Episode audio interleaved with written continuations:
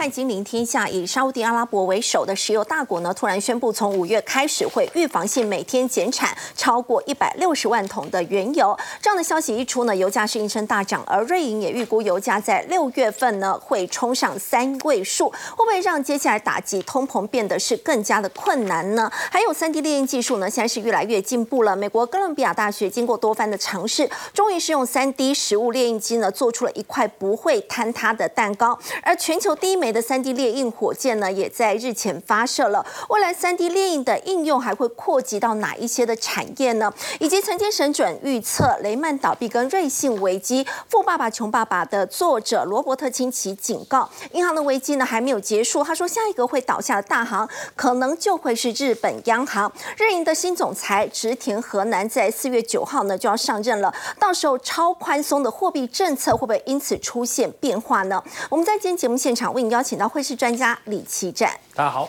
资深分析师杜金龙，大家好；资深分析师李永年，大家好；以及台大电机博士张晴玉，飞好，各位观众大家好。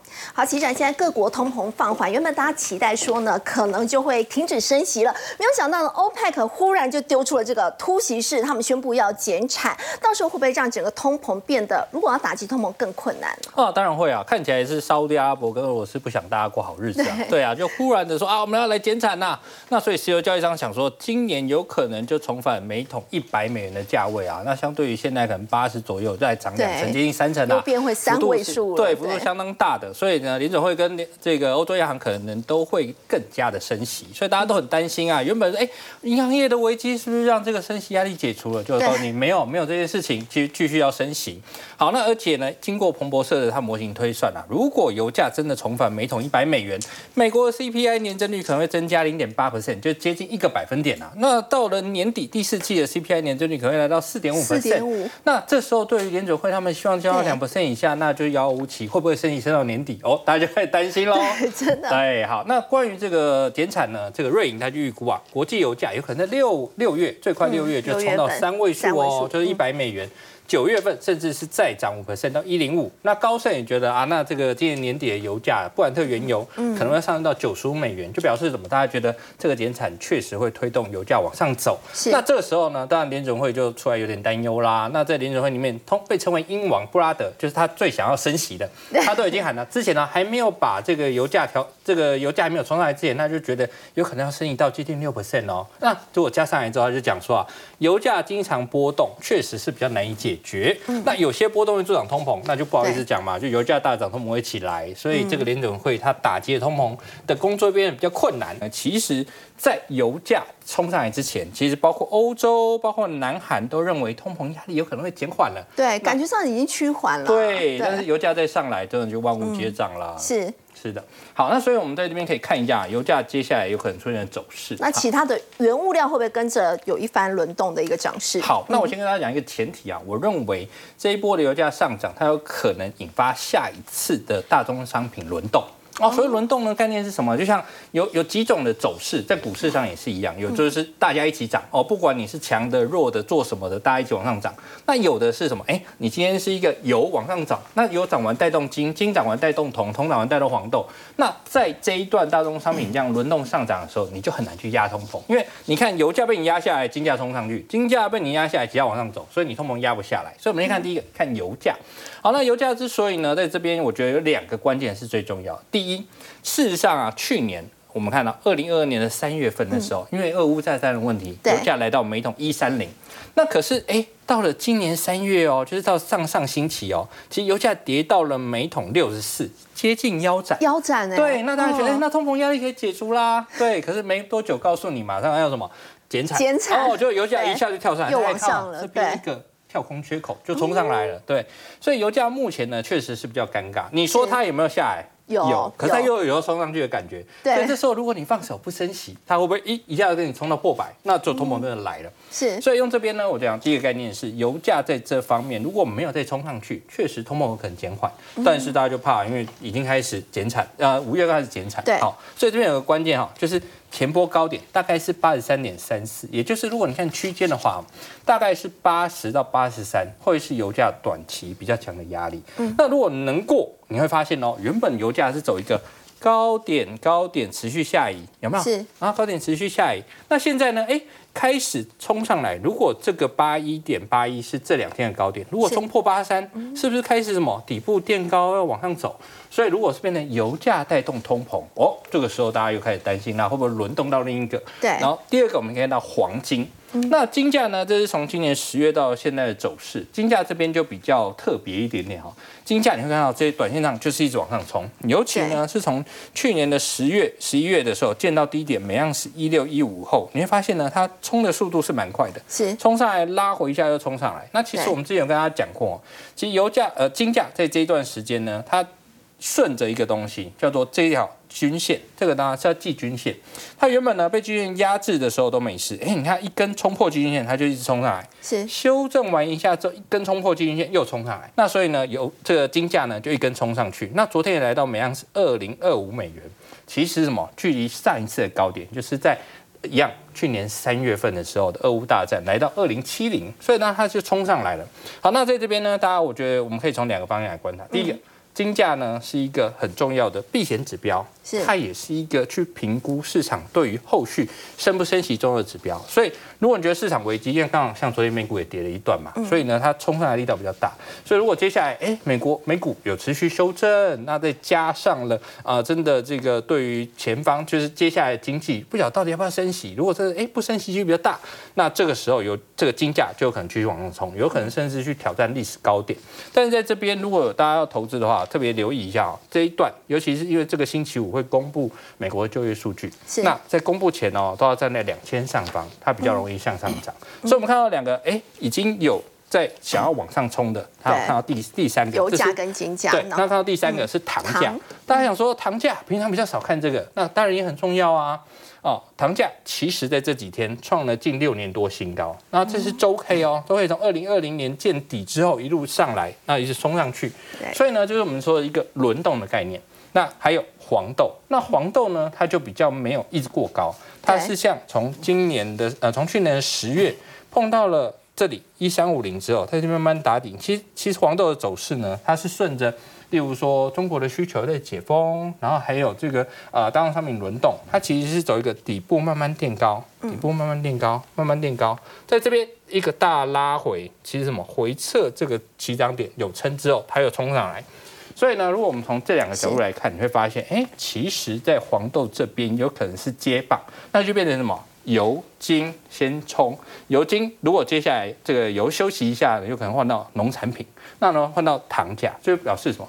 通膨确实是难以控制。好，如果通膨真的压不下来，要请教齐展。现在末日博士罗比宁他有提出警告，对经济来讲真的是一个厄运吗？好，我认为当然是厄运呐。那罗明就说啊，美国正处于高通膨、高负债经济压力，有新的厄运循环。那大家为了什么信心崩溃，要先做好准备啊？信心崩溃。对，那他认为呢，市场会走向高通膨、低经济成长，就是停滞性通膨。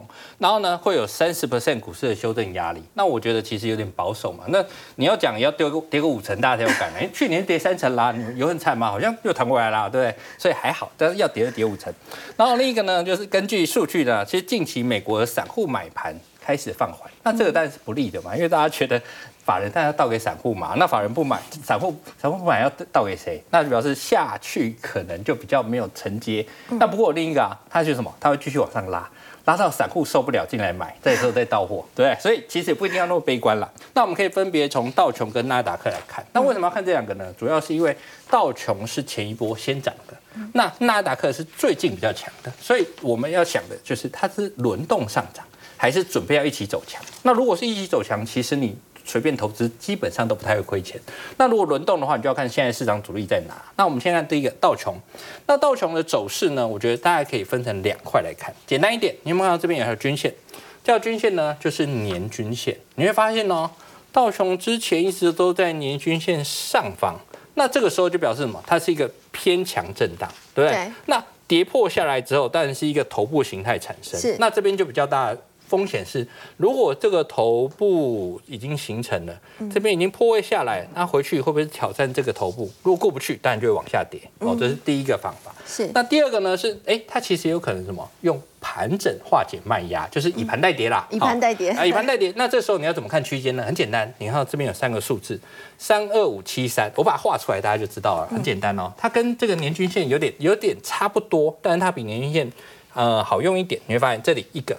第二个呢是画在这边，你把它画过去，你会发现，哎，其实道琼指数要么就在三三五七二上方整理，不然呢就是在这个区间整理。那所以现在比较简单，就是它如果回到这个区间整理，尤其是如果回到这个低点买，然后没有破位，那其实就是一个相对好的拉回买点，对不对？因为如果是区间下缘买，当然比较安全嘛。是对。那第二个呢是，哎，如果它可以上去哦。它上来就是要挑战前波高喽。那如果可以挑战前波高过了，那当然有什么有机会再往上冲一波。所以在这边呢，如果你觉得哎，你现在已经有投资了，然后觉得它有可能会过高，就等什么过高再追。那现在就破三四七一二之后再追。对对，表示多头表态嘛。那现在因为有的人看空，又搞不好这到时候给你升息，所以压力会比较大。那在盘整的时候你就不用太担心，尤其现在在盘整中间，盘整中间往上和往下各一半嘛，那你不如等回来回撤，确定有支撑低买。或等过高更强往上买，这是两个比较好的方式。是好，那第二个呢？我们看纳斯达克。那纳达克呢？其实最近比较强，为什么？是因为之前银行业危机嘛。那纳达克这边，如果尤其是你看纳达克一百，全部都是这个科技股，它就不会有银行业的问题。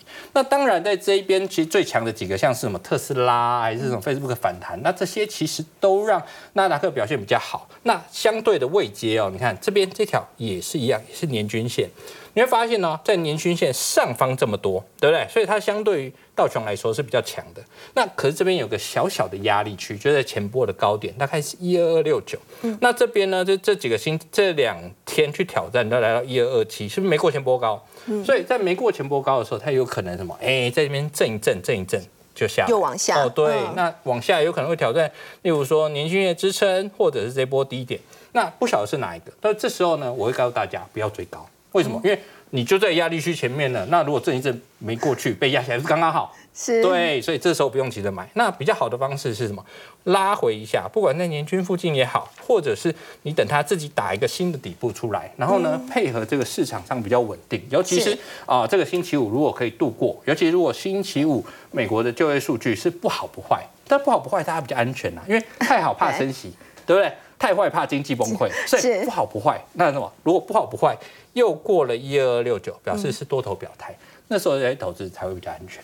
好，刚刚起展带我们看到呢，原本大家认为说这个世界各国好像感觉通膨都已经趋缓了，没有想到呢，OPEC 加呢突然突袭式的宣布从五月开始呢要减产，那么也让市场非常的担心呢，接下来通膨会不会更难压下来？那么刚刚呢也特别提到了末日博士，他也警告说呢，可能会导致对经济形成一个恶性的循环。那么台股会不会也因此受到影响？我们要请教杜老师。现在感觉美股偏弱，那么台股呢有一个谚语就是五穷六绝七上吊，那么明天就是这个台北股市呢在。今年第二季的第一个交易日哦，在第二季的部分，是不是在操作上也要特别的保守小心一点？哎，我，哎，大家看这一张图哈，六十以来的 G K 线哈，因为我们从明天就开始第二季嘛，哈，那我们这一次的话是去年有三季收黑。那我们两季收红，尤其我们呃 EQ 的话涨十二趴，算全世界第十强的国家哈。那我们看一下，我们这六十一年来，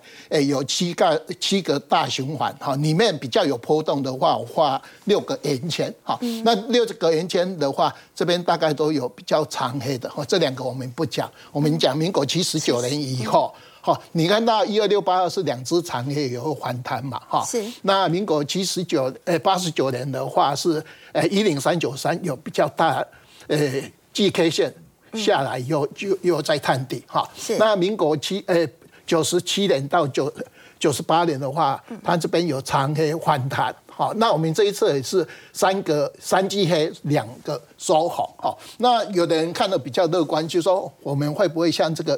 诶，民国八十九年一零二五六，诶诶，这个黑丸又做微转，好，那我个人是认为的哈，最好的话就像说我们这个诶九二零有没有？它是诶三个 G K 线收黑完以后，有上来，对，啊，晚上晚上就反弹到九二二点，啊，这是我们大概诶在按照我们诶三十年前。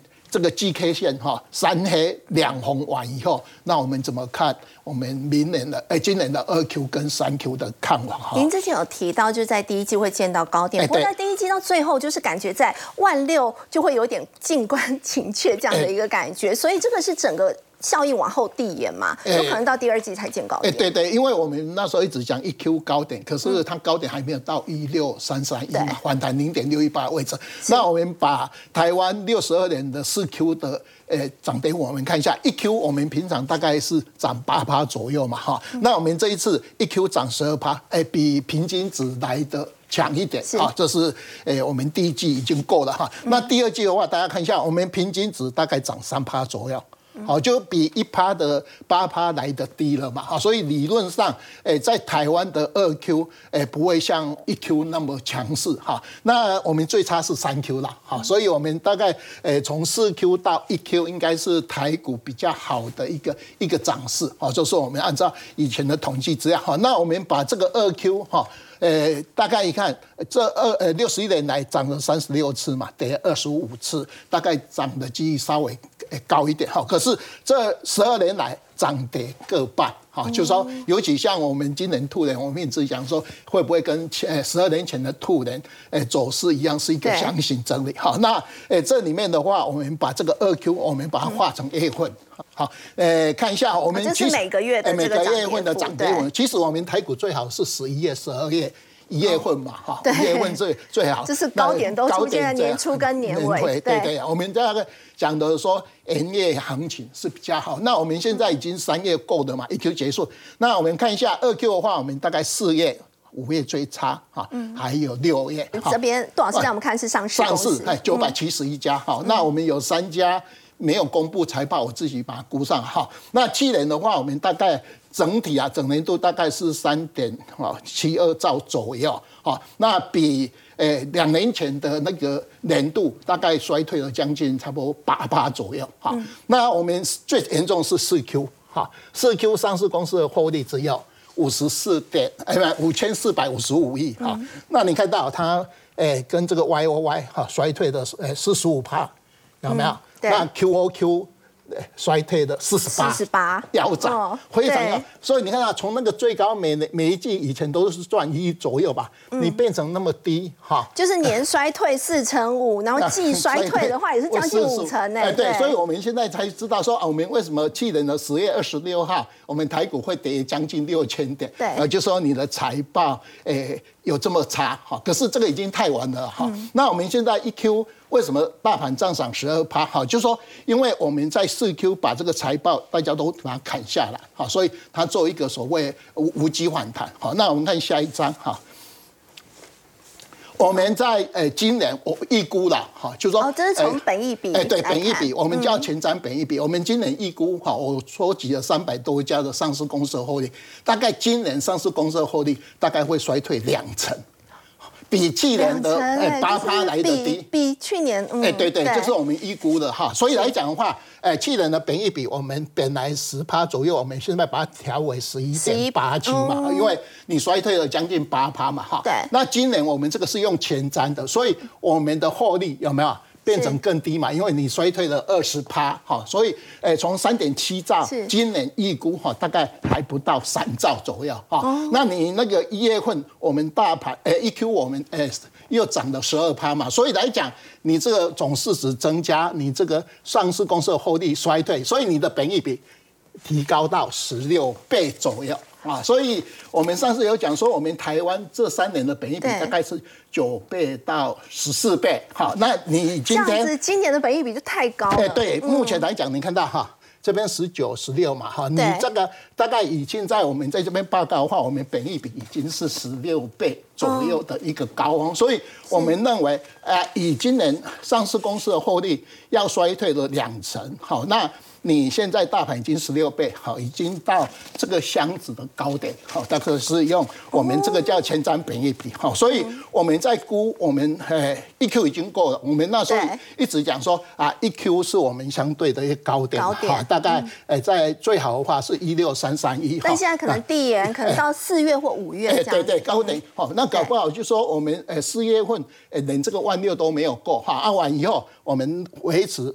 二 Q 跟三 Q 是一个箱型整理哈，那四 Q 选总统再上来哈，这是我们大概以这个整个大盘哈，所以呃二 Q 的话，我们还是维持说啊，你在箱子的上面跟呃箱子底下做一个箱型整理。所以真的要如果说呃在第二季之后真的要看到再往上的话，可能就是要再等到第四季嘛，比较有机会嘛。哎，对对对，我们认为哈是四 Q 这边选总统，因为选总统的话，以前我们。七次的话，大概都有平均二十趴的一个上涨。哦，所以诶，在诶这边你做诶，经过两季修正完又四 Q 呃选总统啊完又呃，我们一直认为后年的三月份才是我们从高点下低档二十七个月的一个所谓盘整。啊，那才结束我们这个循环，我们把它认为我们这个叫第七大循环的一个周期。嗯，嗯好，刚刚杜老师带我们看到呢，原本大家认为可能在这个第一季的时候有机会看到今年的高点，不过呢，在万六其实是没有去突破的情况之下呢，可能会递延到四月份或者是五月份。我们说到台股在先前这一波的上涨，AI 相关的这个。股价的表现其实是还不错的。然后请教永年哥哦，不过在这个时间点，美国总统拜登却说，虽然人工智慧会带来一些好处，但是他不确定人工智慧是否会带来危险。他说可能对社会、国家安全还有经济会带来一些比较潜在性的风险。那么这一番话会不会导致 AI 股价接下来的一个营运表现会受到影响？哦，其实呢，在在他昨天呢讲了这一番话以后呢。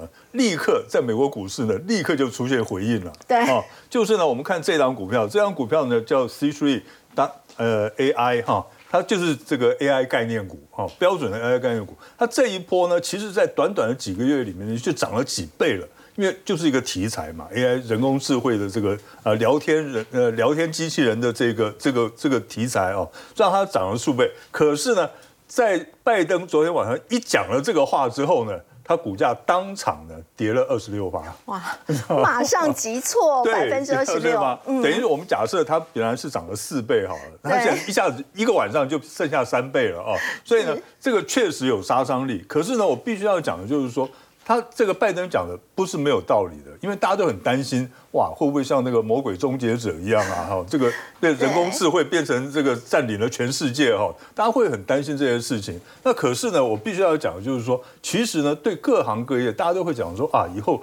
就尤其是这个股市分析师，像我们这种哈，会不会被那个机器人取代了？取代，对不对哈？就是一些大数据嘛，是，对，经验分析，就是就是很害怕的。可是呢，我倒是觉得说应该不至于。为什么？因为我有个我有个朋友哈，他就是拿这个来测试，他来测试，就是说你我给你一大堆的数据，那你能不能够告诉我说，呃，一个月之后的今天，哦，譬如说，呃，五月五月二号。它这个到时候那一天的指数加权指数会到多少？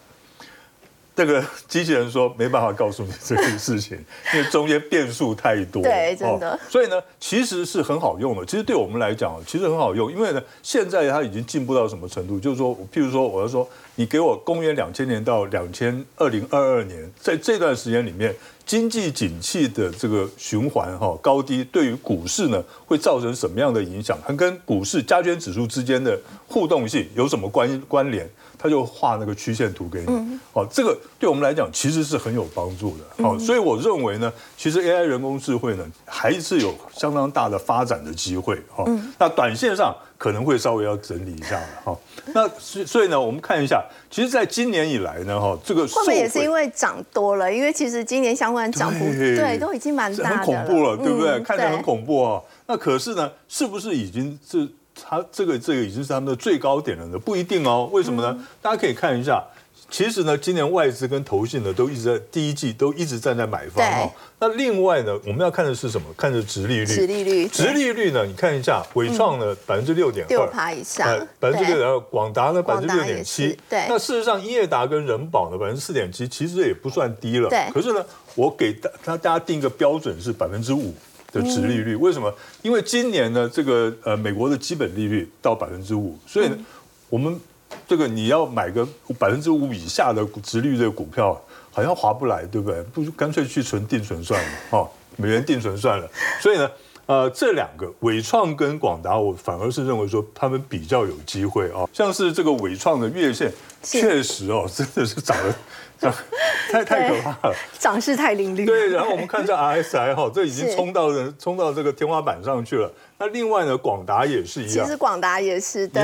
哎，这只股这只股票很可怕，你知道，外资是站在卖方的哦，这个三。这个第一季站在卖方的，可是呢，它你看它一路默默的往上涨，对，默默往上涨，一天涨个三毛啊五毛的，它就一路涨涨了三个月哦。不过它的这个短线技术指标也已经过热了哦，所以呢，短线拉回来整理，我觉得是是可以的。可是呢，因为你可以看一下，如果呢换算成它的值利率哦百分之五的话，它的股价应该在五十二块，还都还算是安全的。所以它现在的股价是四十一点八五。那另外呢，广这个广达呢？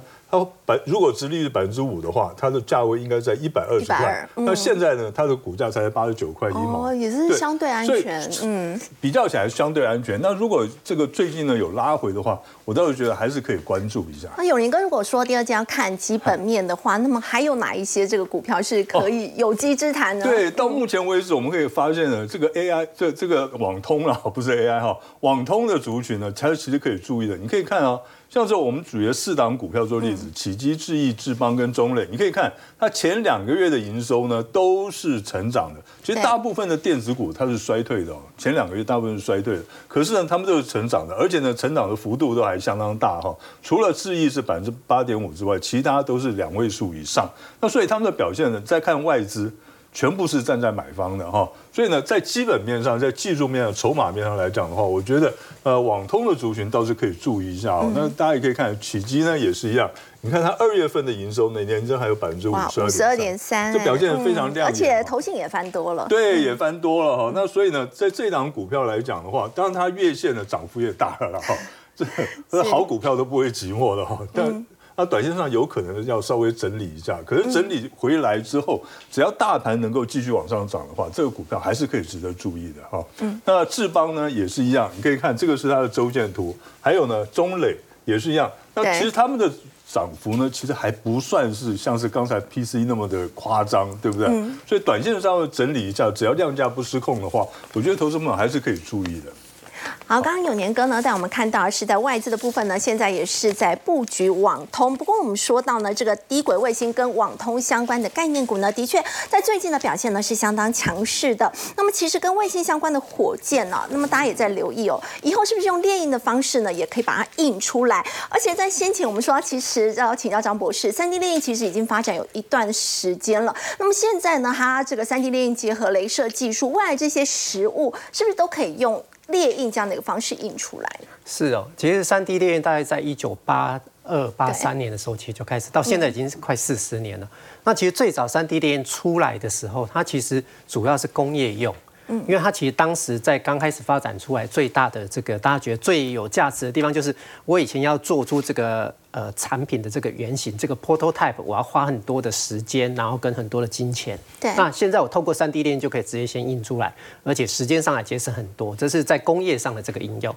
但是随着大概这这这二呃三四十年来这样子的慢慢一个发展，其实我们可以看到很多一个新的这样的一个应用面出来。那第一个，我们先来看这个呃，就是最近的这个美国。的这个研究团队，他们出来就是利用 3D 列印跟这个镭射的这个技术，把这个蛋糕给印出来。嗯，那这个呃，先讲这个三 D 列印，其它其实它有一个名字叫做真材制造。所谓它的这个意思就是说，我们呢这个材料，我这个印这个东西的时候，就像我们印表机一样，我一定是慢慢一层一层堆叠，这样子呃，这样子制造出来。那跟我们以前传统的这种制造的方式，都是我可能是一块块材，我可能去做雕刻，把东西削掉。所以才是我真正要的东西，就像我们在雕塑东西一样，我一定是把慢慢把东西。它这样印出来是不会往下塌的。哎，这是一个很关键的一个问题。所以呢，其实之前出来的时候，大家就在考虑说，哎，假设是这个蛋糕或者是这个食物上来讲，我要怎么样子一层一层堆叠的时候，怎么样子不会塌下来，这就是很关键。所以呢，我的这个食材的这个材料，哦，哎，很关键。第一个，哎，我如果流动性不足。哎，大家都有听过这个印表那个墨水夹会对太久没用就会塞住，是，所以流动性不足它会塞住。哦，啊，流动性太足会怎么样？呃，流动性太足就是流出来印出来之后它。没有办法固定成型，它就会塌掉，很容易就塌掉。对，就就容易就塌掉了。所以呢，其实怎么样子去调配这个的比例，这个的配方，其实就是其实就各个不同团队的这样子很关键的这个参数。啊，为什么 不就干脆直接煮来吃？这个三 D 列印为什么有它发展的必要？如果用来列印食物的话，是。如果以目前现在这个角度，可能大家会觉得这个三 D 列印食物好像不是那么急迫性，对，感觉蛮麻烦的。对，因但是因为其实，在所谓这个科学家有时候大家想的问题会比较远的问题，第一个有可能是未来这个粮食不够，粮食的问题。那所以呢，呃，在当时有这样的一个概念，就是说我这个三 D 链的食材，我可能是用这个海藻、草，或者是有些昆虫。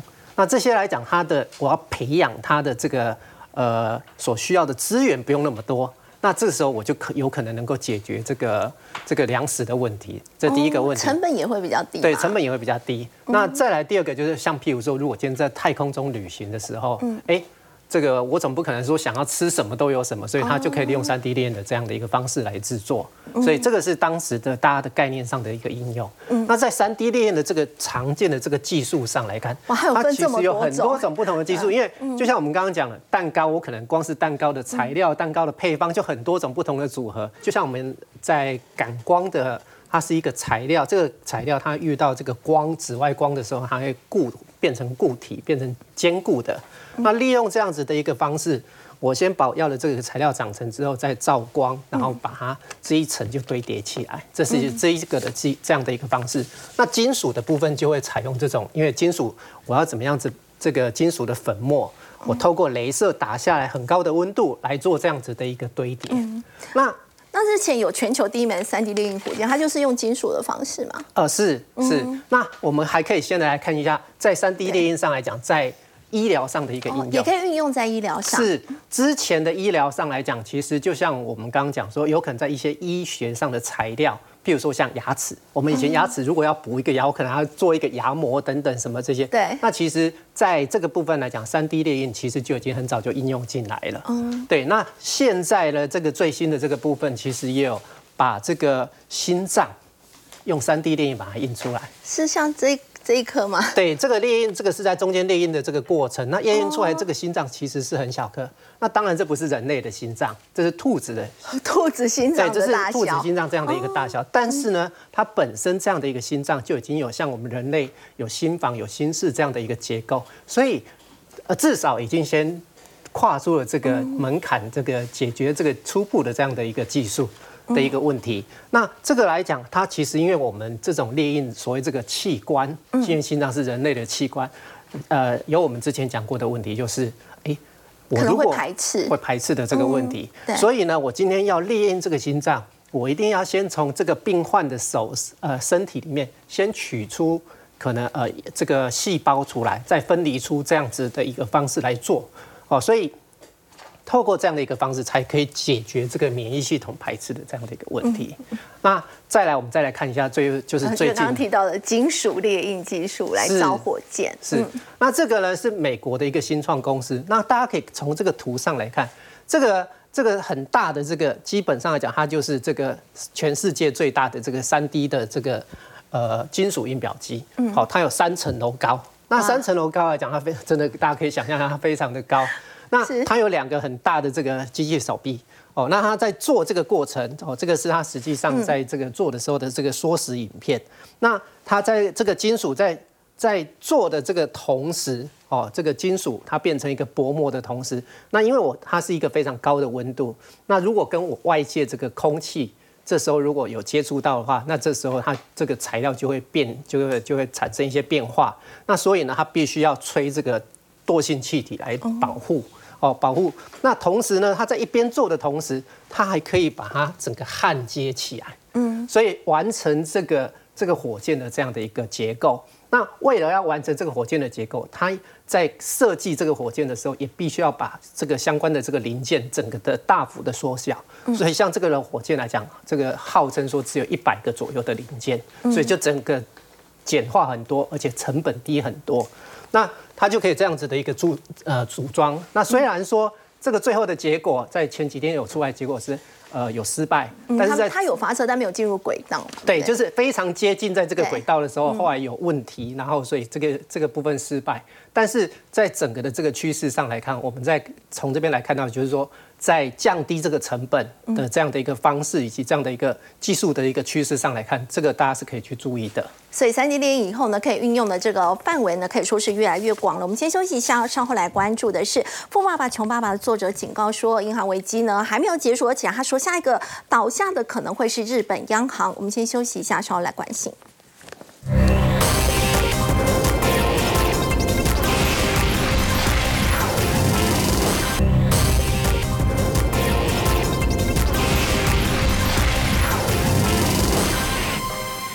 穷爸爸的作者呢，他现在警告说，银行危机还没有结束，而且其长他竟然说，下一个可能倒下的是日本央行，也真的有可能吗？哦，当然有可能啊，因为其实银行危机确实是还没有结束。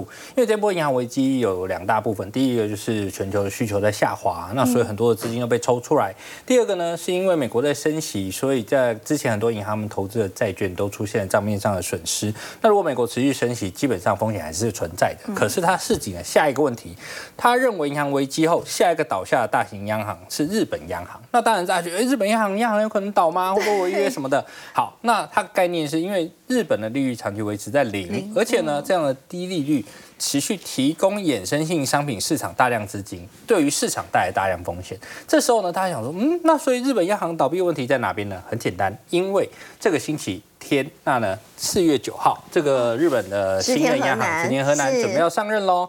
那因为他其实之前是一个经济学家，那相对于过去从日本银行、日本银行出来的，或者日本财政部出来的，他们比较少配合政府做事。他之前也说会维持宽松啊。那现在如果有这样的一个风险的话，他有可能会改变做法。我告诉你哦，如果他不改变做法，基本上风险不大。为什么呢？因为你看啊，如果日本继续零利率，那没有收资金压力啊，那就其实问题不会太大。但是如果他想要提早升息，就会出现问题喽。其实日本他们的债券最多的买的买家是谁？就是日本央行。那你想，如果日本央行手上是买了一大堆股市 ETF，买一堆日本国债。如果开始升息，然后呢，他们的股市下跌，日本国债的价格也下跌，那就变成它有亏损啦。对。那如果哪一天日本央行出现资不抵债哦，那确实日本央行就有倒下风险。不过呢，我觉得可能没有这么快，因为它资不抵债之前，它可以学美国。因为其实大家想哦，现在写手谁的手上最多的债券，其实就美国央行，还有这个什么欧洲央行。那他手上的债券其实都升息那么多，为什么还没倒？因为他们可以透过资产负债表移转，所以呢。有风险，但我认为不会。但如果我们假设会发生的话，先第一步的是。日本要升息，那日本要升息就会直接影响到美元对日币的汇价。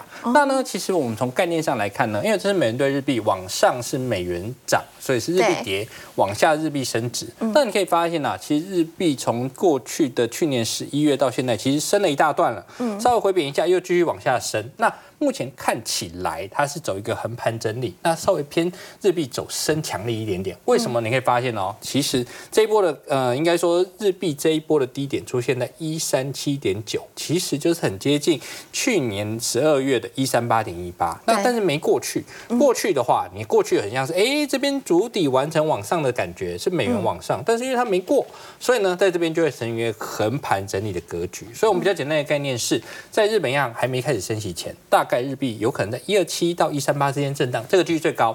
但如果日本央行啊，他如果上任了，因为他经济学家嘛，那之前他还没上任，他口头上至少说他好话，可他如果上任的时候，我要升息哦。原本大家会觉得日本应该是下半年升息，那如果第二季就有机会升息呢？那日币就有机会。跟开始走升了，那它带来市场风险当然就比较大。例如说，很多的呃资金，就像他说啊，这个过去的零利率让整个金融市场呢过度有投资，那这些资金如果又被收入日币的时候，日币快速升值，就引发了市场的危机。所以呢，接下来要看它会不会去调整。如果会的话，对市场冲击确实是比较大的。那另外就是在美国，其实昨天也公布了很多的这个多项的数据嘛，结果美元指数呢是刷新了近期的一个低点。那美元指数的部分的话，接下来你会怎么关好，那我会这么说啊，美元指数现在的走势相当合理。但其实你看啊，这美元走势，美元指数的走势有没有像刚刚的美元对日币？是不是从哎一样从十月底十一月多美元下来，刚刚那时候日币走升嘛，这是美元指数往下，那弹起来之后又往下。那大家会想说，那到底这一波美元指数为什么这么弱？那我跟大家讲一个很简单的答案。其实，在上上星期美国公布他们的利率展望的时候，就有说他们预期今年的利率高点会出现在五点一 percent。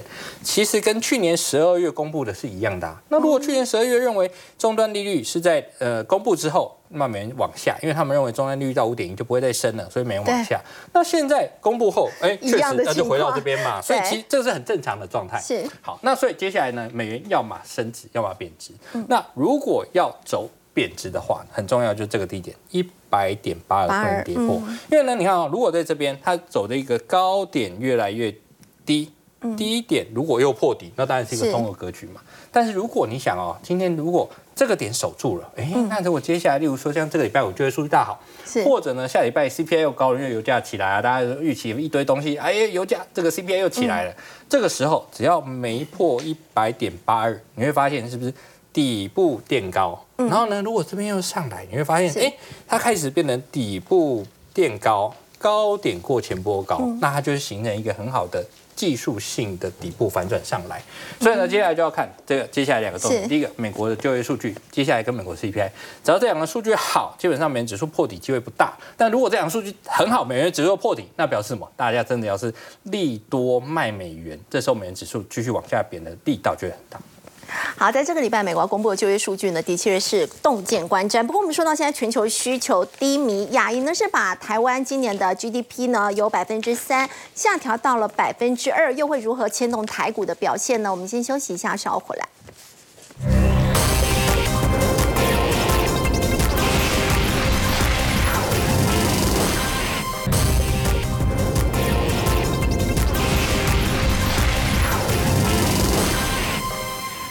球需求呢持续低迷，结果亚银呢把台湾今年的经济成长率呢从百分之三下调到了百分之二。要请教杜老师，那么台股的低点又会在什么时间点呢？呃，我们主技术本来估我们今年 GDP 是二点一二啦，跟亚银也差不多了哈。那大概也呃比较呃。比较低，而且它最主要讲是说，诶，亚洲国家我们台湾是最弱势的，因为它调高大陆的 GDP 哈。那我们看一下我们 GDP 长期。哎，六十几年走势图，每次 GDP 如果负的话，大概都是股市波段低档，哈，哎，波段低档，波段低档。那我们主计总数估，我们的 GDP 是连续两季负的，哈，去年的四 Q 跟今年的一 Q，那今年的一 Q 它是负一点二，是最低的，哈。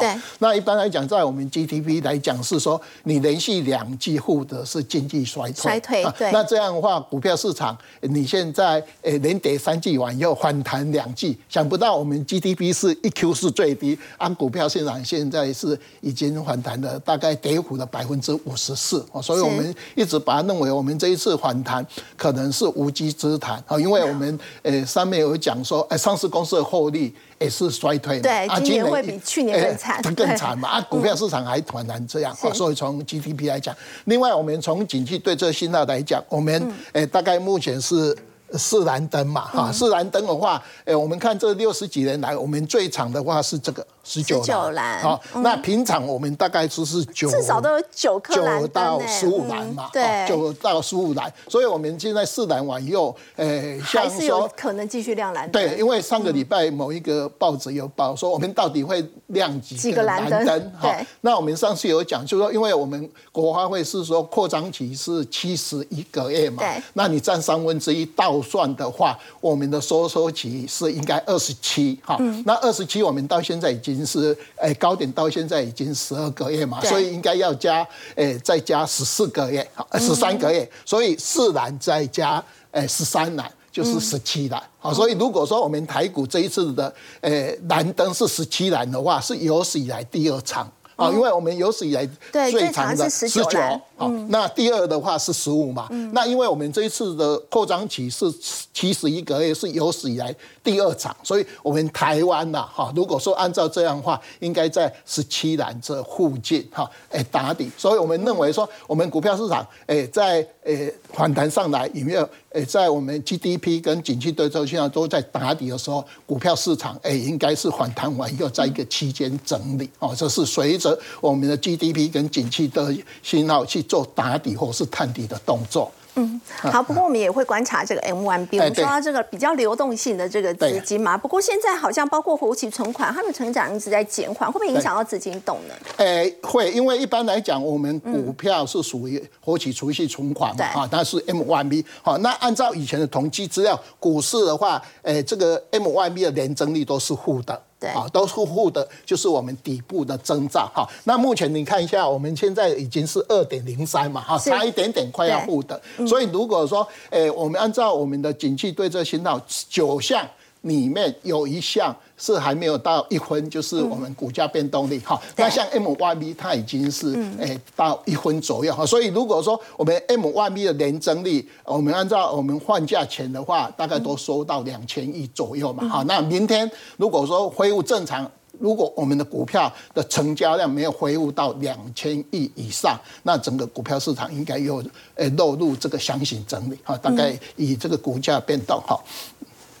那另外，我们再看第四个总体指标，就是我们的外交订单，连六黑，连六黑，哈，连六黑。诶，很多人都说，我们去年上市公司的营收是正成长，啊，上市公司的获利为什么要衰退八趴？哈，那这个我们今年的。哎，这个外销订单这边出口应该是负的了哈。负的话，你会看到我们如果说呃四月十号公告的营收哈，理论上也应该会往下去做调整的动作。所以从我们这四项总体指标来讲，我们台股总体经济应该还在打底的一个阶段。嗯，好，刚刚杜老师带我们看到是在台股的部分，不过我们说到台股接下来一个走势呢，台积电当然非常的重要，而瑞银最新的这个报告却认为说呢，这个市场呢在半导体的部分是有重复下单的，那么对台积电的这个影响又有多大呢？我们先休息一下，稍后回来。